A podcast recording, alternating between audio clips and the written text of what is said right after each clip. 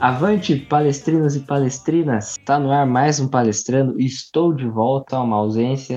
Aliás, feliz pela agradecer aqui primeiramente as felicitações dos nossos amigos, Roberto, Thales, Boruga, né? Até o próprio editor Maurício, que botou fogos lá, que feira no, no, último programa eu não não estive presente, tive minha banca de TCC, fui aprovado, terminei minha faculdade. Agora o palestrando tem dois professores de educação física, mas é, queria agradecer a felicitação membros, parabenizar o então pelo grande condução grande condução do último programa, foi sensacional, queria muito ter participado, infelizmente não consegui, mas parabenizar a quem esteve presente e agradecer ao, ao Moncal também, que esteve presente, deu uma brilhante entrevista mostrando uma, você que, que quer saber um pouco mais como funciona a política do Palmeiras, recomendo esse episódio, episódio 42 do Palestrando, com o Moncal, que é também conhecido na, redes sociais, Twitter, como vai integrante do movimento palestra, bem legal. Vale a pena terminar esse episódio aqui. Vou... Isso que seria o episódio sucinto, né? A introdução sucinta. Mas vamos falar hoje sobre Palmeiras 3 Bahia 0, mais um 3 a 0 dentro do Allianz Parque. Palmeiras padronizando aí os resultados, né? Na Libertadores é 5 a 0, no Brasileiro é 3 a 0. Mas iremos falar sobre essa vitória e gostaria de deixar nosso cumprimento inicial aqui a, aos nossos amigos já conhecidos e de todos os programas, o único, primeiramente o único invicto, o único membro que participou, agora o único membro de todos os episódios do Palestrando, Roberta Velar. Posteriormente, queria cumprimentar Thales Matos. Bom dia, boa tarde, boa noite, palmeirenses de todo o Brasil. Bom, aqui é o Roberto Avelar, vamos falar um pouco desse Palmeiras e Bahia, né? Um jogo agradável de se ver, que retoma aí a confiança plena, né? Após dois empates para um, um jogo muito importante de que a gente tem na terça-feira aí para tentar chegar na semifinal da Taça Libertadores da América. Fala pessoal, aqui é o Thales Matos. Prazer estar fazendo mais esse programa depois dessa grande exibição do Palmeiras, principalmente no primeiro tempo. Vamos analisá-la e ver como a gente pode continuar esse bom momento, principalmente no jogo de terça contra o Libertar. Isso aí, agora também introduzir aqui a nossa mesa de hoje, a dupla dinâmica. Eu adoro falar dupla dinâmica quando o Flávio está presente, só para ele fazer a piadinha do Robin. Mas eu queria aqui apresentar a nossa outra dupla de comentaristas para este episódio, Flávio Lerner e Rafael Laura. Seus cumprimentos iniciais.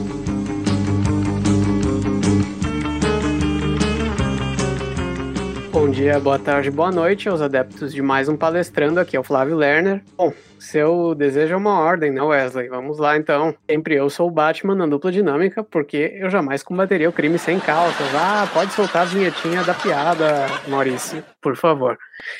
Bom, é, foi bom, bom jogo hoje. Depois de dois jogos de oscilação, sobretudo por problemas físicos, o time voltou a reencontrar o bom futebol que vinha tendo com a comissão portuguesa nessa noite de sábado. E isso tudo revezando jogadores, poupando, né? Como tem que ser feito. Porque a gente viu, debateu isso nos programas anteriores, o, o desgaste físico e questões de Covid e tal tem, tem atrapalhado muito. É, destaque inicial aqui vai para as partidas de Mike, Scarpa e William, que hoje mais recuado, jogando na ponta esquerda, mas caindo para o meio e às vezes até até flutuando pela direita, fez talvez a sua melhor partida no ano.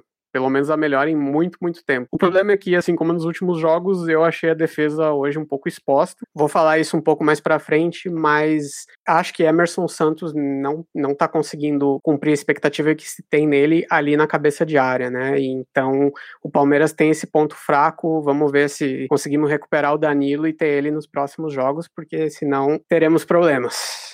Bom dia, boa tarde, boa noite a todos. Mais uma vitória tranquila do Palmeiras. É mais um jogo onde testamos opções, né, por desfalques e por poupar. Duas estreias no, no time principal, jogadores que mostram ser úteis, né, mostram que vão ser grandes opções pra gente. Algumas variações táticas. O Abel testou que podem ser importantes mais para frente também, como o posicionamento do William, do Gabriel Menino. Enfim, desde que o Abel chegou, tudo que é testado, além da tranquilidade nos jogos, tudo que é testado é, só vem para evoluir o time. Então a gente vê uma evolução a cada jogo e isso é bem promissor lá para frente. Eu sou Rafael Laurelli, bora para mais um palestrando. Bom, já deu para ver que vamos ter algumas discordâncias aí em alguns temas. Então, prepare-se que vem mais um palestrando no ar. Maurício pode. Começando o nosso debate. Lançou na entrada da boca do gol em profundidade para Rony. Se chegar o perigo, pegou, chegou, bateu! É bola na rede, golaço!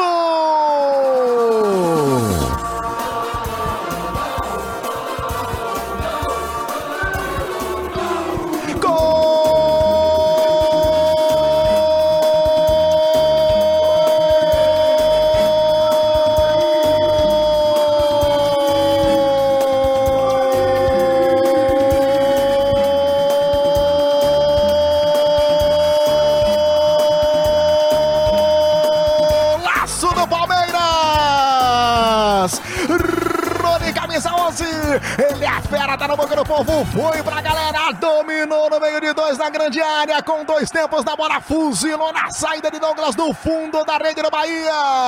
No último sábado, o Palmeiras recebeu o Bahia em jogo válido pela brasileiro e no primeiro tempo construiu uma vantagem de 3 a 0 uma vantagem até importante ter construído primeiro tempo, pois sabemos terça-feira vai enfrentará o Libertar, então essa tirada de pé seria necessária. Porém, vimos o Palmeiras com muitas alternativas, embora tirando o pé, embora claramente se poupando, né? Pois depois iremos até debatendo no segundo bloco maneira mais é, maneira mais aprofundada, jogo contra o Libertar, mas vimos algumas, algumas variações táticas, algum, alguns movimentos interessantes. E eu queria saber do Roberto, principalmente sobre o William, cara. Além dele dar um panorama geral dele sobre o jogo, um pouco sobre o William, que o William hoje na escalação no chamado campinho do Twitter, né, quando o Palmeiras lança ali sua escalação, o William estava como centroavante, mas na realidade a gente viu o William até como um chamado ponta de lança, né, nos anos antigos, William vindo buscar o jogo aqui no meio campo, armando o jogo, a jogada do primeiro gol que ele faz o gol, ele começa a jogada no meio campo, passando a bola para o Breno Lopes, depois ele entra na área para receber, vale lembrar, só, só dando uma de, de Salvador Hugo Palai, a outra entrevista aqui, vale lembrar que o William fez um jogo muito parecido taticamente na era Luxemburgo. Porém, o time era tão mal treinado que não tinha mecanismo nenhum para ele fazer o que ele fez hoje. Então, ele ficava ali saindo da área e matando jogada, porque o time não era treinado para esses movimentos. Então, eu queria saber do Roberto, além do panorama geral, o que ele achou dessa função do William mais móvel do que fixo na ponta e, ou fixo somente na central. Eu gostei muito do jogo do William, né? Eu acho que devido a esse a ele jogar bem, é, foi obviamente pelo fator coletivo, né, e pelo posicionamento dele em campo. O William, ele não jogou como um extremo aberto, né, um ponto esquerda autêntico, mas também não jogou como centroavante. Ele jogou como se fosse um segundo atacante, é, com muita movimentação, mas mas pelo lado esquerdo, não extremamente aberto e nem muito centralizado. Ele tinha uma liberdade ali de atacar a última linha, de vir buscar a bola. Em inúmeras saídas de bola pelo lado esquerdo, ele vinha fazer o losango, né, junto com o Gustavo Gomes fazia a ponta de trás do losango, ele a ponta da frente, o, o Vinha, e às vezes ele encostava ou o Veiga ou o Emerson Santos que fechavam um losango na saída de bola. E aí acontecia muita jogada por ali, triangulação. O William foi muito importante na participação do primeiro gol é, fez a jogada, inverteu a bola, ele deu várias inversões do jogo, participou, fez muita tabela, deu muita dinâmica no time, principalmente no primeiro tempo, né? Foi onde o Palmeiras estava, vamos dizer assim, com o pé no acelerador, né? Mas eu queria fazer vários destaques é, do Palmeiras no primeiro tempo, além do Willi, que para mim é, foi um, um jogador mais importante, assim, no setor ofensivo para ajudar a construir o placar.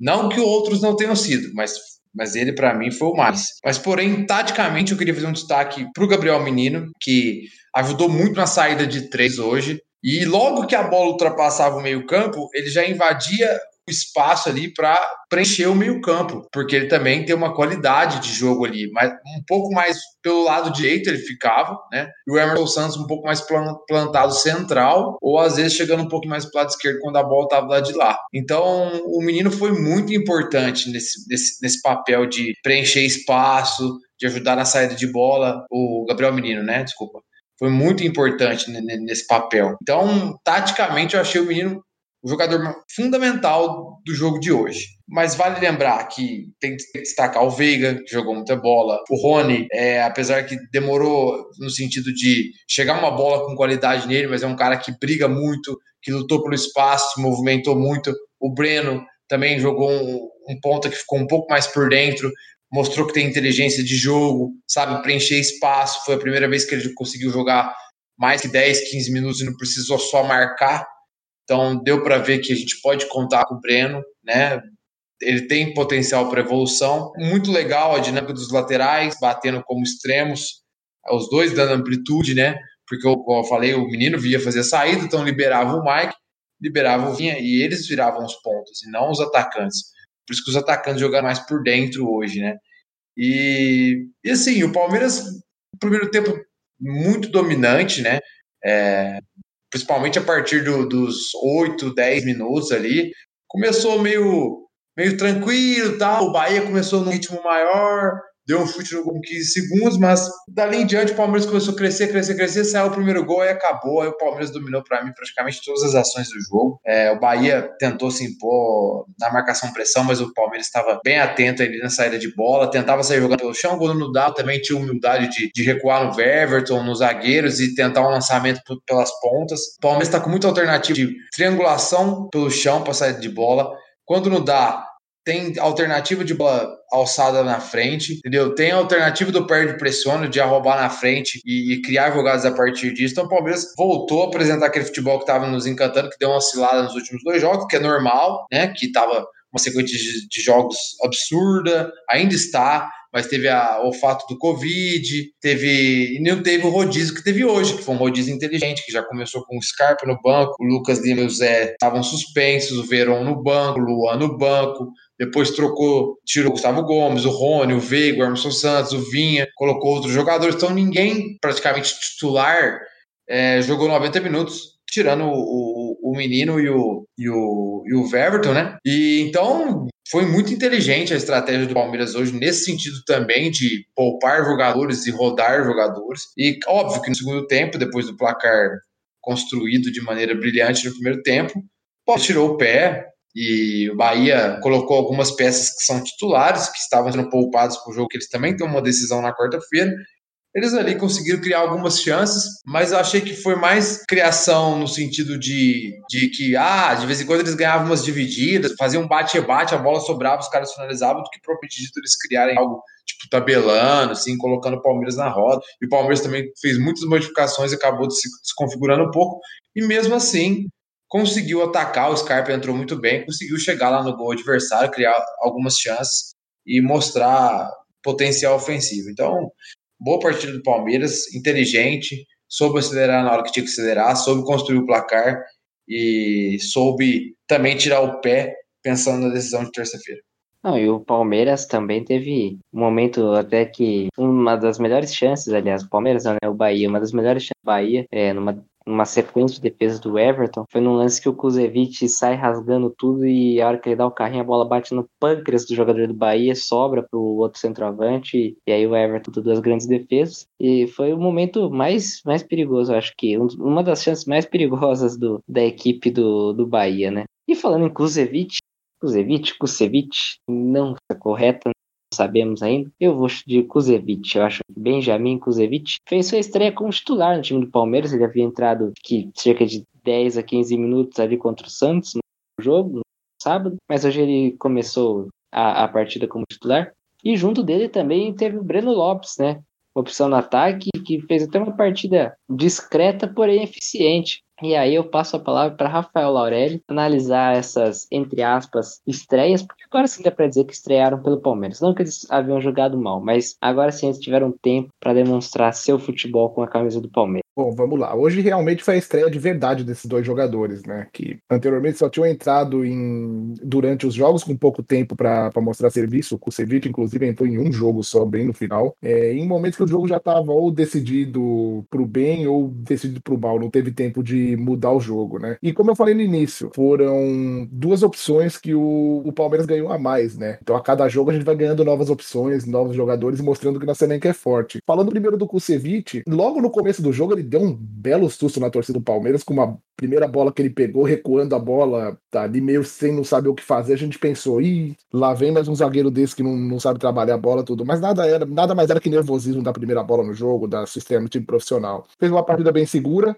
é um zagueiro mais simples, mais rústico, só que importante para compor o elenco. É, foi muito firme nas divididas, é, jogou simples quando precisou, fez bem as coberturas.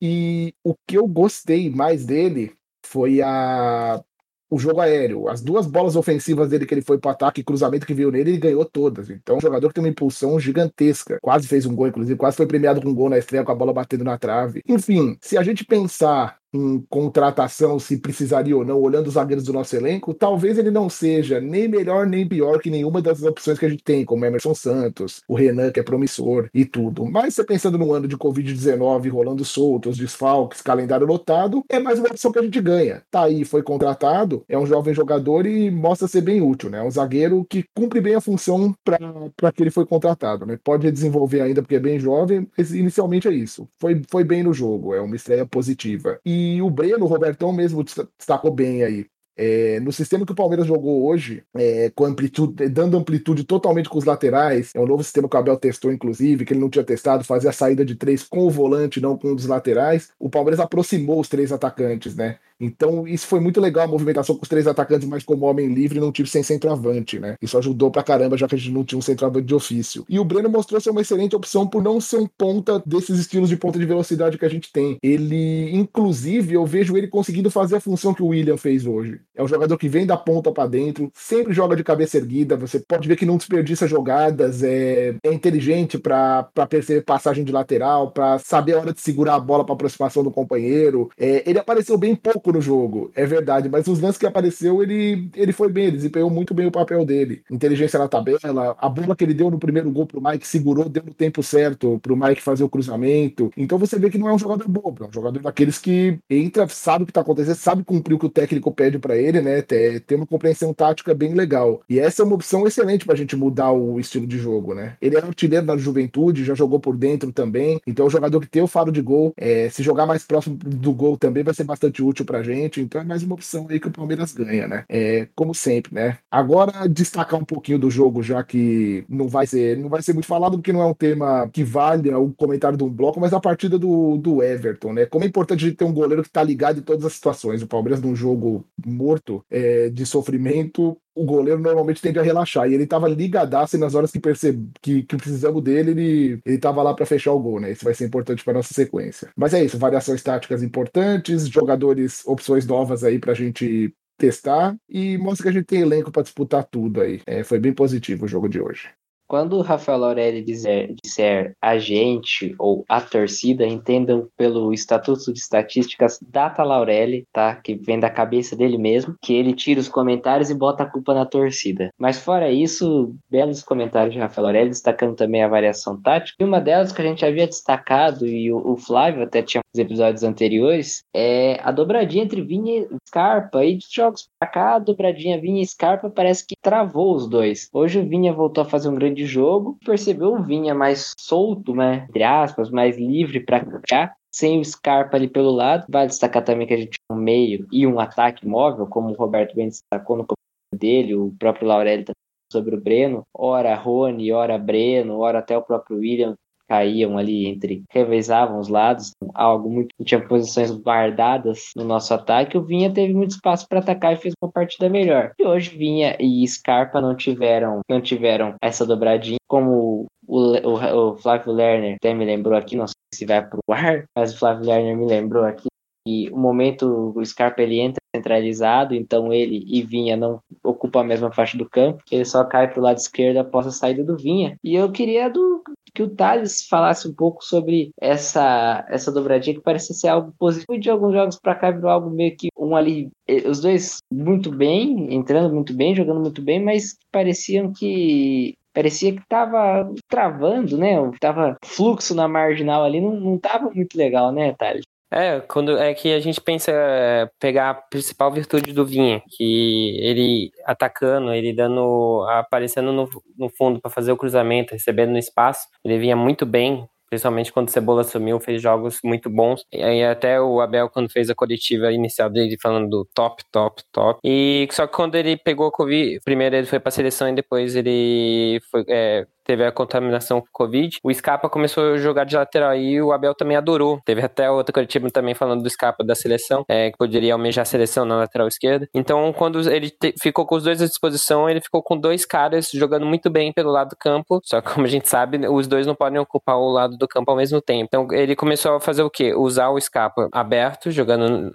na linha do meio, na segunda linha, e o Vinha fazendo mais a saída de três, como a gente, os amigos já comentaram aqui, que ele tem sempre essa alternativa primeira de fazer a linha de três, é, a saída de três com o lateral. Hoje foi o menino recuando pelo meio, fazendo essa saída de três, mas ele usava o Vinha ficando mais ali alinhado com os zagueiros e subindo é, mais no final do ataque. Então ele podava um pouco esse potencial que o Vinha tem muito bom de ser um, um cara mais ofensivo. E hoje, como já foi dito nesse podcast, que ele usou amplitude com os dois laterais. Então a gente, é, a gente sabe que o Vinha tendo todo o corredor, como o William também começou teoricamente ali do lado esquerdo, mas ele sempre fechava pelo meio ali, ele teve todo esse corredor para aproveitar. Então é uma é uma um pensamento que o Abel vai ter que ter pro, principalmente nessa já partida decisiva na terça-feira, qual que seria como aproveitar melhor ali, podar de novo o Vinha, deixar o Vinha fazendo essa saída de três junto com dois zagueiros e o Scarpa, que realmente o Scarpa tem um cruzamento muito refinado, mas eu acho que ali deixar ele ser o ponto esquerdo só por causa dessa característica, eu acho que não seria o ideal ter no Vinha que tem um apoio muito bom, principalmente que eu acho que ele deve, com a volta do Danilo no meio, ele deve colocar o menino na direita. Então essas alternativas, mas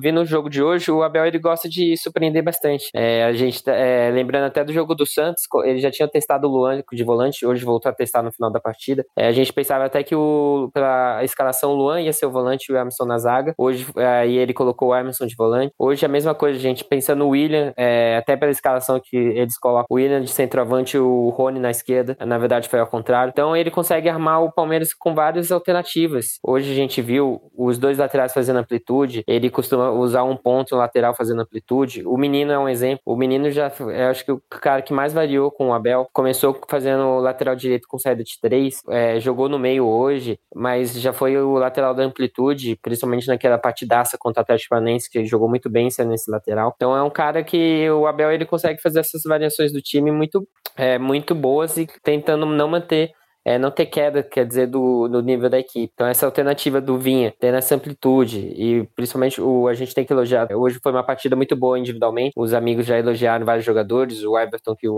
o Lauderi elogiou, realmente foi um dos grandes nomes, mas também o Veiga, que ele vem jogando, é, perdeu um pouco logo após da Covid, um pouco da intensidade, mas hoje, o passe que ele dá pro terceiro gol, elogiar também o domínio do Rony, mas o passe também. O Veiga tem essa característica, ele tem essa chegada da área muito forte, mas também ele consegue fazer essa descer para a primeira linha ali. Como o menino, ele descia ali para fazer a saída de três com os zagueiros. O Emerson ficava um pouco sozinho ali, o Veiga fazia essa descida para ser esse passe de maior qualidade ali na, na base do meio de campo da equipe. E o terceiro gol até sair numa jogada assim, que ele recua e faz esse lançamento pro Rony. Então é um, um time que mostra uma, um camaleão, né? Mostra varia de acordo com os jogadores que têm à disposição, de acordo com o adversário, mas o que deixa a gente feliz é que ele, independente da caracterização do time, ele sempre tem rendido bem e o Abel está demonstrando que conhece cada vez mais o elenco que tem em mãos. Bom, este foi o comentário de Thales Mato, o homem por trás das artes do palestrando. Fica aí os créditos, as artes que vão aí na capa do episódio. Você está vendo nesse momento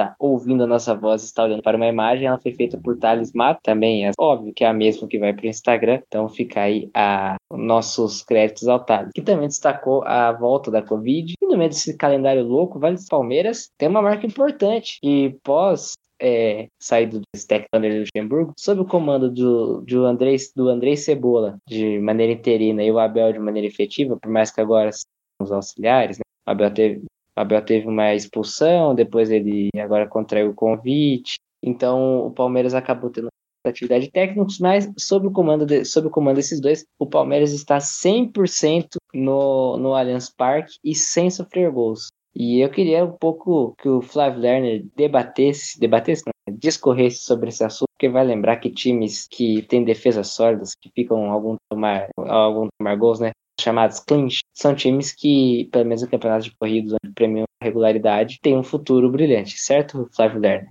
Então, certíssimo, Wesley, correto. É, o Palmeiras, em oito jogos, a dobradinha três Rebola e Abel segue 100% no Allianz, sem sofrer gols. Foi, começou com 5 a 0 no Tigre, passou 3 a 0 no Atlético Mineiro, 1 a 0 no Red Bull, 3 a 0 no Ceará, 2 a 0 no Fluminense, 3 a 0 no Atlético Paranense, 5 a 0 no Delfim e agora 3 a 0 no Bahia. São 25 gols feitos nesses oito jogos, zero sofridos, média de 3,12 gols por jogo. É isso, o Palmeiras está fazendo valer essa superioridade em casa, só que com, com o time, estrutura e peças que o Palmeiras tem, é, é, o que tem que fazer. A gente tem que pontuar também que esse é um ano atípico, né? E por causa da ausência de torcida, então a gente vê que a média de vitórias de mandantes no Brasil e no mundo inteiro caiu bastante. Então eu não sei se tem contado tanto assim a questão do mando de campo. Eu enxergo mais vendo o panorama de geral de jogos que, que teve com o Andrei e com, com o Abel, conseguiram evoluir o time acima das expectativas de qualquer um. E o fato é que o Palmeiras nesses jogos melhorou em todas as fases do jogo, incluindo a defensiva. E nos jogos em que ele teve, o time esteve inteiro fisicamente, sem um monte de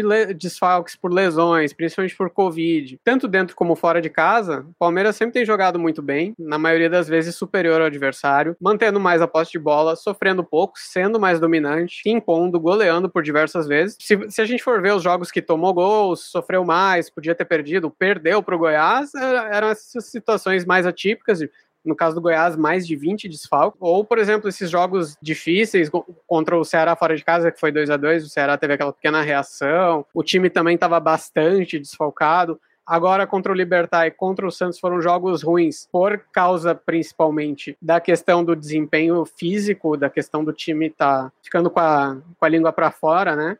A maioria desses jogos. Só que hoje, pontualmente, curiosamente, que a gente tá falando disso, eu diria até que foi o jogo desses jogos em casa, que foram até quase todos mais tranquilos. Foi um jogo bem tranquilo também. A, a, o resultado é justíssimo, podia até ter sido mais. Mas eu vejo um Palmeiras que sofreu mais defensivamente do que vinha sofrendo. E você vê que claramente as transições defensivas voltaram a ser um pequeno problema. A defesa estava mais exposta. E eu acho que isso se explica principalmente pelo improviso do Emerson Santos como volante. O camisa 3 não tá rendendo bem na cabeça de área, ele não tem intensidade para fazer essa recomposição, ele não tem o cacuete da função, aquele dinamismo todo para cobrir de área a área e distribuir o jogo, né? Que, que é uma coisa que o Danilo faz muito bem, por exemplo. Então, na prática, sem o Danilo, por ele tá ausente, como foi hoje, ou por ele estar tá abaixo, como foi na terça-feira contra o Libertar, o Palmeiras perde muita qualidade numa posição chave que já não tem o Felipe Melo, pelo menos até janeiro, até meados de janeiro. Então, talvez uma alternativa melhor para isso, para quando não tiver o Danilo, seja jogar com três zagueiros mesmo, sem esse volante mais de contenção, porque aí você pode usar o Emerson, o Luan, qualquer, a gente tá, tá super bem de zagueiros e acredito que não teria tanto problema. Hoje o Bahia conseguiu chegar várias vezes no mano com os zagueiros, acho que principalmente no primeiro tempo. Algumas vezes até chegando na ou quase chegando, né, faltando aquele último passe para sair na cara do Everton. Teve um lance no primeiro tempo que foi um contra-ataque, se não me engano, de uma bola parada. Eles estavam com dois, três, assim, era um lance muito claro de gol e o Zeca praticamente recuou pro Everton na entrada da área, então foi muita tomada de decisão ruim. E graças a uma partida muito boa do Everton, como os colegas destacaram agora há pouco, e essa má fase do Bahia, má pontaria dos jogadores tricolores, o Palmeiras conseguiu mais, mais uma vez sair sem tomar gol em casa. Bom, é, eu, eu vou discordar de alguns pontos, é, mais no sentido de, de do, do, Emerson, porque realmente o, o, Emerson não rende o que o Danilo rende, mas porque realmente não é a dele, né? Mas eu acho que hoje ele foi melhor que contra o Santos, por exemplo. Ele e até estrategicamente ele ficava mais plantado por por ele não ser do, da posição mesmo, né? Eu acho que foi até uma estratégia da comissão. O menino vem para saída, o Emerson se planta ali na frente da zaga e fica ali. É, bate uma bola para um lado, para o outro, de vez em quando sobe um pouquinho mais quando dá, mas um pouco mais conservador, assim, do que o Danilo, de que um Felipe Melo da vida, por exemplo, né? E, e em relação ao Everton, eu realmente ele foi bem na hora que precisou, mas eu não acho que foi um problema, assim, do Palmeiras em si, no sentido de às vezes ah, o Bahia teve méritos enormes em fazer tudo isso. Para mim foi mais, eu, eu, expliquei na minha fala que eu achei que a maioria das chances do Bahia foram mais por bates rebates. O Palmeiras às vezes tirou o pé em dividida, a bola sobrava ali pro Bahia, naqueles, aquelas tentativas de tabelas curtas deles, do que realmente algo muito preocupante de, de que, sei lá, talvez o Palmeiras está com algum problema sério no sistema defensivo, tirando uma jogada que foi uma, um 3 contra 3 que aconteceu igual contra o Libertar, que foi no segundo tempo que o o Mike demorou, demorou muito para recompor e quem recompôs foi o menino. E tinha ficado 3 contra 2, o menino chegou a tempo e aí foi aquele quase gol contra lá, aquela jogada. Aí eu concordo com, com a fala. pelo que jogaram os dois times hoje, por desempenho, chances perdidas e tal, era jogo para 6 a 2 Aí eu teria acertado meu palpite. Meu palpite não foi tão absurdo, né? No último programa. Ah, começou, começou, começou 6 a 2 Vamos parar por aqui, senão. É, de novo esse placar. A única coisa que me lembrou 6 a 2 é que foi o time do Mano Menezes, tava, tinha o Mano Menezes envolvido no jogo. E hoje o Mano Menezes entrou na roda. Não é o foco, mas vale lembrar que faz de Mano Menezes, depois o Palmeiras só ladeira abaixo. Péssimo trabalho de Mano no, no Bahia. E também, se eu dei os créditos pro Thales, serei justo que darei Flávio também é o redator do textos das são de, de autoria dele e gerou um debate. Mas vamos para um debate maior agora no segundo bloco, para alegria do nosso editor Maurício Braga, para alegria do nosso editor, nós teremos um debatezinho. Então pode soltar a vinheta que vem aí, debate. É o jogo do ano, terça-feira? Será? Isso aqui é Palmeiras!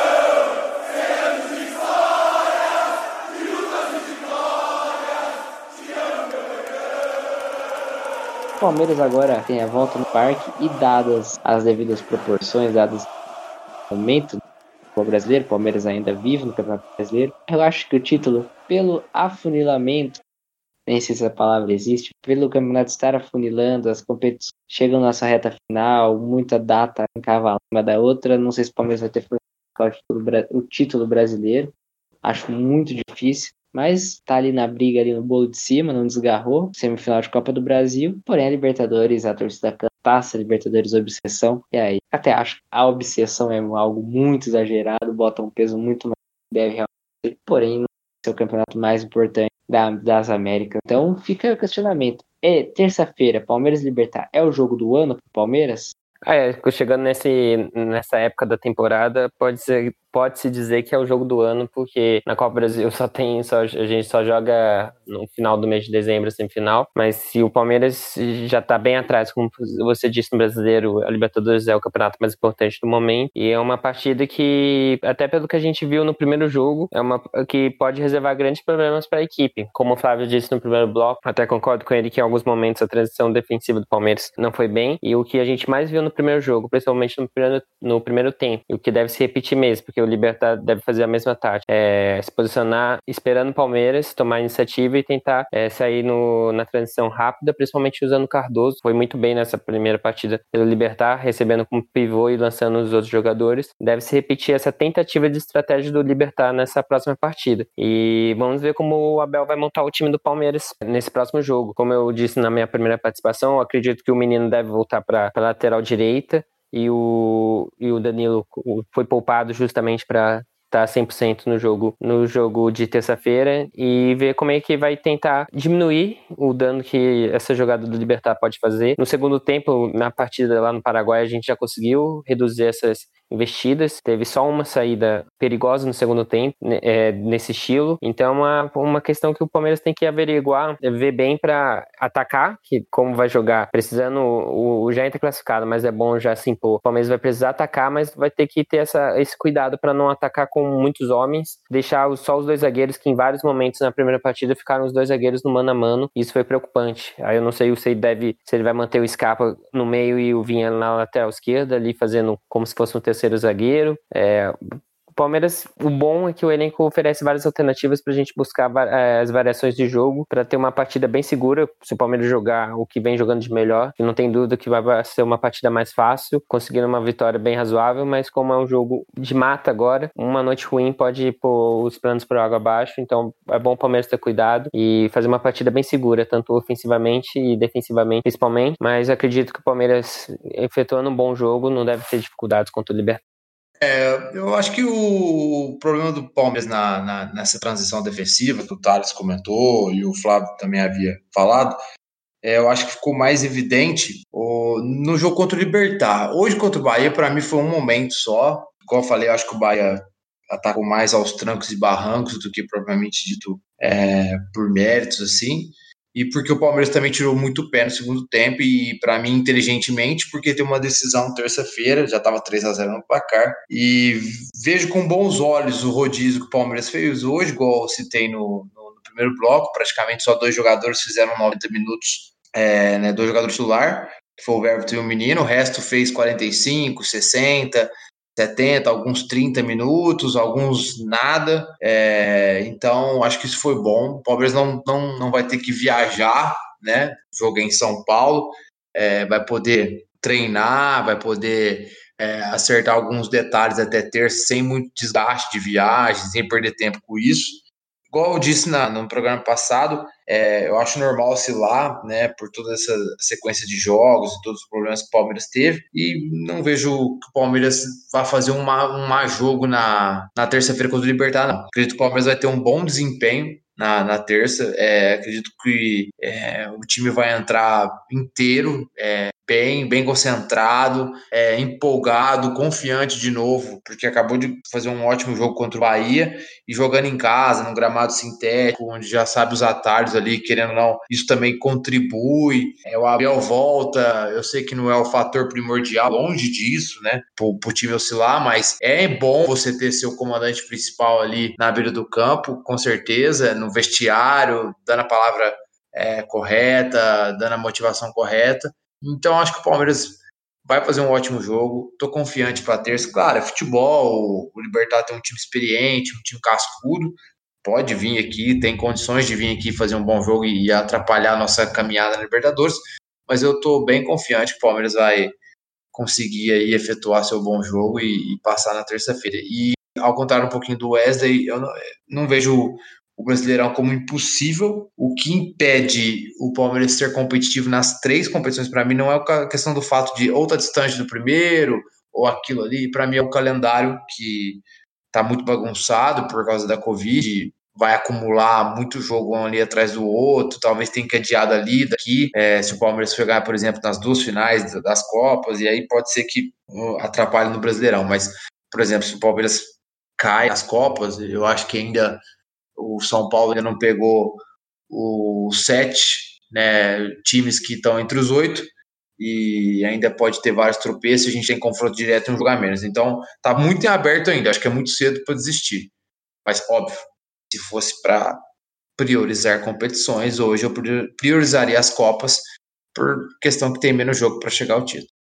É, eu partilho da mesma confiança do, do Roberto. Eu acho muito difícil o Palmeiras é, repetir um jogo tão ruim como foi o jogo da, de ida contra o Libertar, né? Deu a impressão que o Libertar é um baita time, apesar de ser organizado, tudo, deu a impressão pelo jogo do Palmeiras que o Libertar é um baita time que dificultou nossa vida. É verdade que jogar fora de casa tem algumas dificuldades, mas pelo que o Palmeiras vem apresentando nos últimos jogos antes desse e pelo que apresentou hoje de novo, se o Palmeiras tivesse jogado 80% do que jogou hoje, que nem foi a partida perfeita no jogo contra o Libertar, eu acredito eu acredito que a gente ganharia o jogo lá e talvez teria decidido o confronto lá com dois gols de diferença, alguma coisa. Então a dificuldade desse nervosismo que o torcedor do Palmeiras passa, né, pelo jogo estar tá empatado, tudo aquele sinal de alerta é mais pela partida ruim que nós fizemos no primeiro jogo do que por total mérito do Libertar. É, eu acho que o Palmeiras minimamente organizado e aí com a volta do Abel é, é importante isso. O técnico lá parece que não, claro, ele treina o time na semana inteira, ele que escala o time, mas ele lá em campo ele tá ao vivo vendo que às vezes uma mudança que precisa fazer de última hora, uma mudança de plano de libertar. Então o técnico da beira do campo, querendo ou não, faz uma falta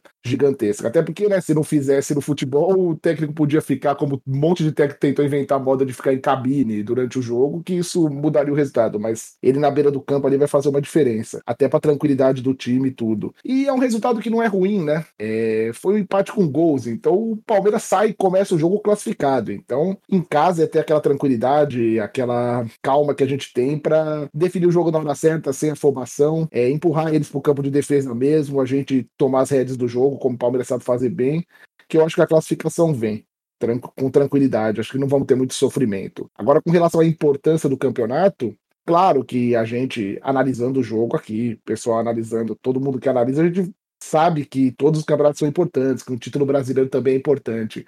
Mas na cabeça do torcedor palmeirense, né, do torcedor do estádio, muita gente tem a Libertadores realmente como obsessão, até porque qual que é o maior perrengue que o palmeirense passa até hoje?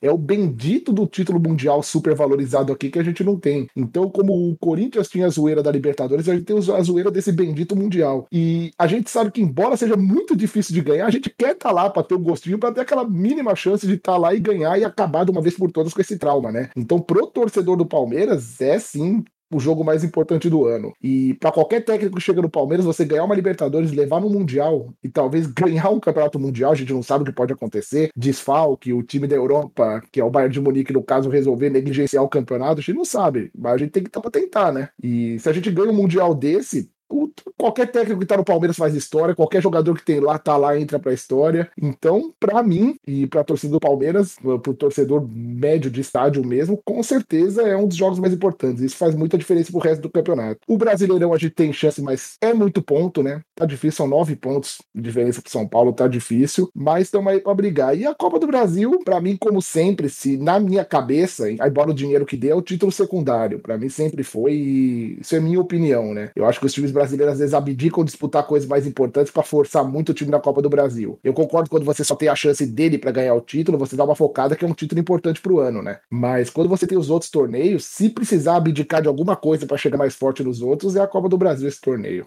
É, eu concordo com a última fala aqui do Laurelli. Também nunca entendi essa ideia de vamos poupar no Brasileirão para avançar na Copa do Brasil. Eu não gosto disso. Acho o Campeonato Brasileiro muito mais pesado, muito mais importante, muito mais difícil de ganhar do que a Copa do Brasil. Mas hoje a Copa do Brasil, é título, se tem um título que está mais acessível para o Palmeiras hoje é a Copa do Brasil. Isso é óbvio, né? O time está nas semifinais contra um adversário, com todo respeito ao América que com, sob o comando do Lisca doido faz uma excelente, um excelente ano, um excelente, uma excelente Copa. Não acho que vai ser soft cake, né? Facilzinho assim, não acho. Mas é o campeonato mais acessível. O, e a questão de jogo do ano, eu nunca gostei muito desse hype, essa coisa.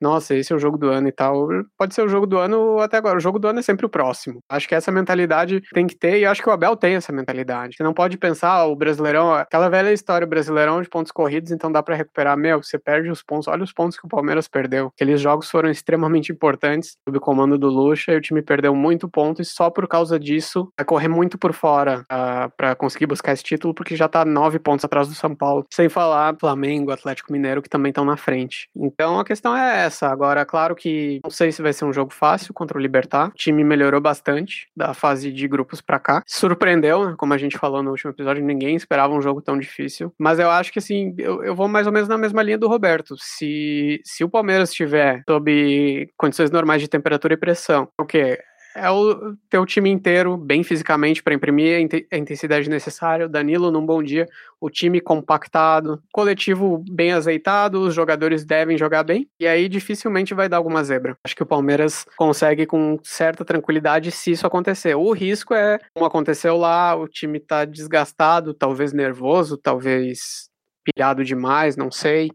Fora a questão física, não, não sei o que, que aconteceu. Porque a gente viu claramente que o Palmeiras estava extremamente espaçado. E aí é aquilo, quando o coletivo tá mal, fica complicado. Mas é isso, é mais um jogo, é um jogo super importante. Mais um jogo super importante, como todos os outros. E se esse é o jogo do ano até aqui, o que dizer então Palmeiras passando e pegando muito provavelmente River Plate nas semifinais, né? O que dizer de uma eventual final de Copa do Brasil contra o Grêmio ou São Paulo? É isso que. Tomara que a gente. Que, que o torcedor palmeirense ainda tenha muitos jogos do ano para expectativa. Só cuidado, né? Cuidado sempre com esse hype demais para uma partida. Eu lembro daquele 2017, um, o Cuca no Campeonato Brasileiro. Eu não lembro se o time vinha bem ou já estava mal com ele, mas eu lembro que tava a torcida inteira fazendo campanha. É, dia 9 o, o jogo contra o Barcelona do Equador nas oitavas se criou uma super expectativa. Eu lembro que até o Cuca foi perguntado sobre isso na coletiva, ele respondeu. Deu no que deu, né? Então, foi o jogo da volta, né? O Palmeiras ganhou de 1 a 0 mas perdeu nos pênaltis. Então, vão com calma também. Se por um acaso as coisas derem errado, também não é para jogar todo o trabalho fora. Essa coisa que a gente sabe do Palmeiras. Eu, eu tenho visto alguns comentários até engraçado.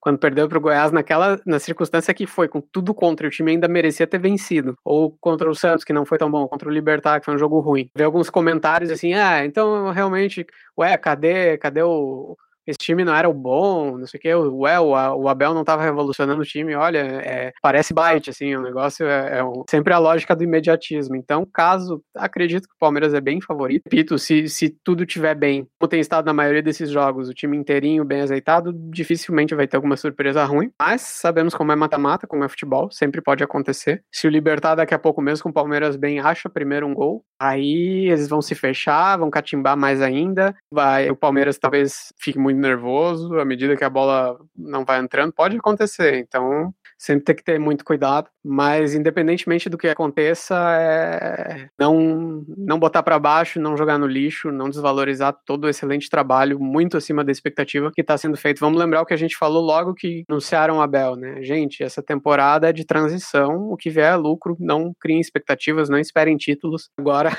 o trabalho está sendo tão bom em tão pouco tempo com tão pouco espaço para treino que a gente já se ilude achando que dá para ganhar tudo, né? Mas vamos com calma. O foco mesmo é a, a próxima temporada, né? E vamos ver. O que vier por aí tá bom demais. Bom, é que dizer jogo do ano no sentido da importância claro, for avançando conforme for avançando as Copas, vão ter outros jogos do ano. E a questão da obsessão da Libertadores, eu acho que você ganha casca jogando, disputando a Libertadores. Não é só ter só jogadores experientes. O, o Palmeiras está desde 2016, 16, 17, 18, 19, cinco Libertadores seguidas, é o maior número de disputas de Libertadores consecutivas do Palmeiras na história. Então acho que uma hora o título vem. Talvez não venha esse ano, mas acho que você vai aprender jogar. O Palmeiras dessas cinco edições só em 2018, 2008, 18 na semi, 19 nas quartas, então o time vem vendo uma crescente aí, vem aprendendo a jogar, o clube vem lidando melhor com a cultural, com a Libertadores. Não vou entrar nesse mérito de raiz, é 16 que é na primeira fase. Não vou entrar nesse mérito de raiz e Nutella, não, não é só, mas a Libertadores ela é diferente. O Palmeiras, ele, depois de muitos anos, ele aprendeu a jogar o brasileiro, o tinha muita dificuldade. Depois de tudo de 2016, o Palmeiras deu, e a Libertadores, o Palmeiras ainda tá pegando jeito.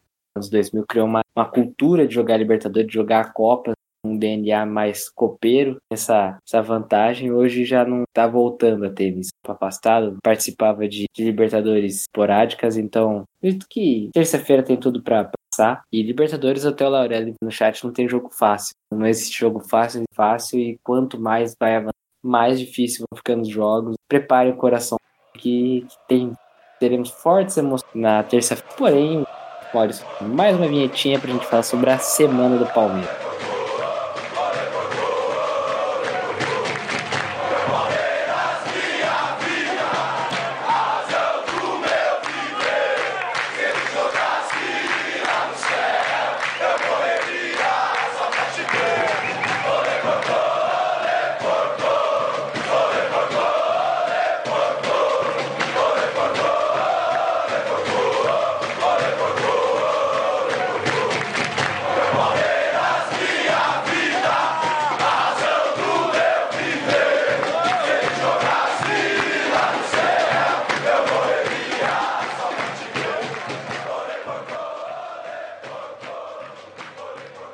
Infelizmente, essa semana a gente acabou sendo eliminado na semifinal do Campeonato Paulista pelo Corinthians novamente, como já havia acontecido no Campeonato Brasileiro. Mas o time deixou uma boa impressão. Se no Brasileiro a gente não tinha competido muito bem, principalmente na segunda partida, é, nesse é, segundo jogo, pela, nessa volta do, da semifinal do Campeonato Paulista, o Palmeiras jogou, jogou bem, é, saiu na frente, 1 a 0 Teve até um lance, arbitragem muito ruim, pênalti claríssimo. Bola, jogador do Corinthians jogou um vôlei dentro da área e o juiz não deu pênalti mas a gente acabou, infelizmente, acabou, é, tomando a virada, um, lances quase seguidos, e depois a gente fez um golaço com um gol da Ari, uma tabela dela com a Carla Nunes, que a Carla Nunes dá um tapa de letra para ela chutar de fora da área, um, realmente um golaço do Palmeiras. Mas infelizmente, como a gente havia perdido a primeira partida, a gente precisava é, vencer por um gol diferente para levar dos pênaltis, mas não deu, ficou no 2 a 2 mesmo. Mas novamente, então, parabéns para as meninas nesse primeiro ano de projeto na Série A.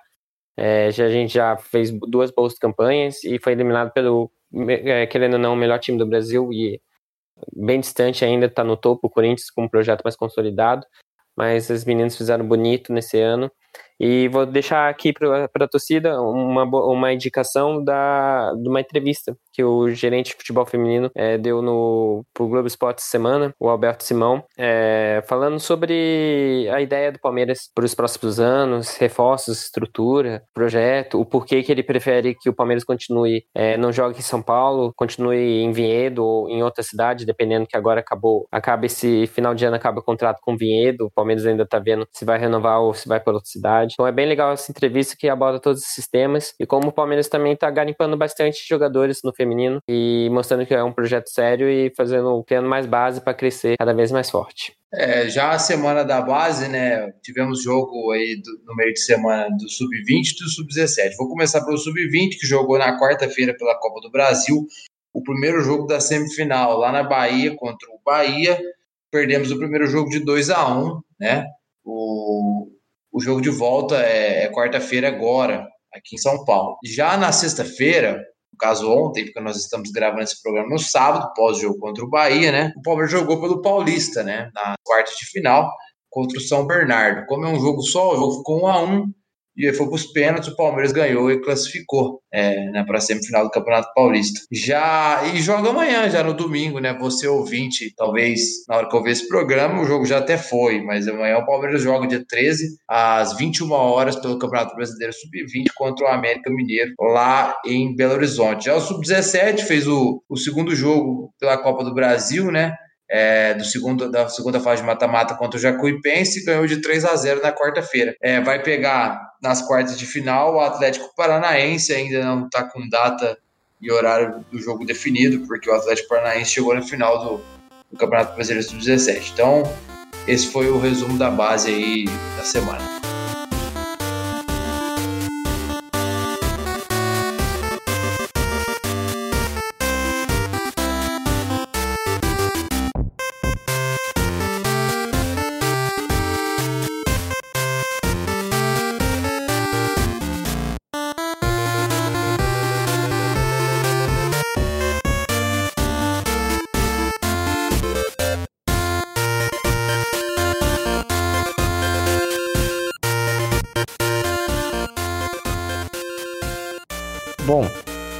Palmeiras na quarta-feira receberá o Libertar pelo jogo da volta.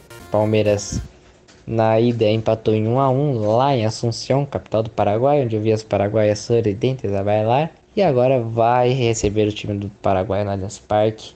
E é uma tarefa difícil, hein? Palmeiras, o Libertar encasquetou o jogo lá no, no Paraguai e, e não tende a ser fácil as coisas aqui. Então vou pedir para os nossos amigos começarem os palpites. Bom, para puxar a corrente do otimismo aqui. E espero que meus colegas partilhem dessa corrente. Eu vou de 3 a 0 Palmeiras, com tranquilidade. Bom, estou confiante também. Uh, não acho que vai ser um jogo fácil. Eu vou de 2 a 0 Palmeiras contra o Libertar. E vamos para a semifinal da Libertadores. É, eu vou repetir o placar do, o placar do Roberto, 2 a 0 e com gols de Veiga e de Rony, cara da Libertadores. As notícias de Rony vai brilhar novamente. Vou de 3 a 1 Palmeiras. Palmeiras perde o clean sheet em casa com, com Abel, mas consegue com relativa tranquilidade a sua classificação para as semifinais. Bom, eu vou apostar no 2 a 1 Vai ser difícil, vai ser na emoção, mas hoje 2 a 1 lembrando Palmeiras e Libertar. Terça-feira, 9h30 da noite, transmissão de Fox Sports e SBT. Jogo no, no Allianz Parque, quartas de final da Libertadores. Prepare seu coração que teremos emoções. Com certeza, fortes emoções entre Palmeiras e Libertar. Então, esse foi mais um palestrando que vai chegando ao final. Agradecer a paciência de você que nos ouviu até aqui. Agradecer aos colegas da mesa. E sempre lembrando aí, nossas redes sociais estão disponíveis arroba palestrandocast no Twitter, no Instagram, você nos encontra lá. Vai ter sorteio, pode ficar tranquilo, já já tem um sorteio do livro do Vitor Fagarassi, o Década Maldita. Também tem as novidades, acompanhe no, nos acompanhe no Facebook, né, Palestrando Cast. Assine nosso feed no seu agregador de podcast favorito para não nos perder de vista e manter atualizado com nossos programas, nossas aulas duas vezes por semana aqui do Palestrando. Brincadeiras à parte, vai chegando ao final e agradecer a todos vocês. Até a próxima, um grande abraço e tchau, tchau!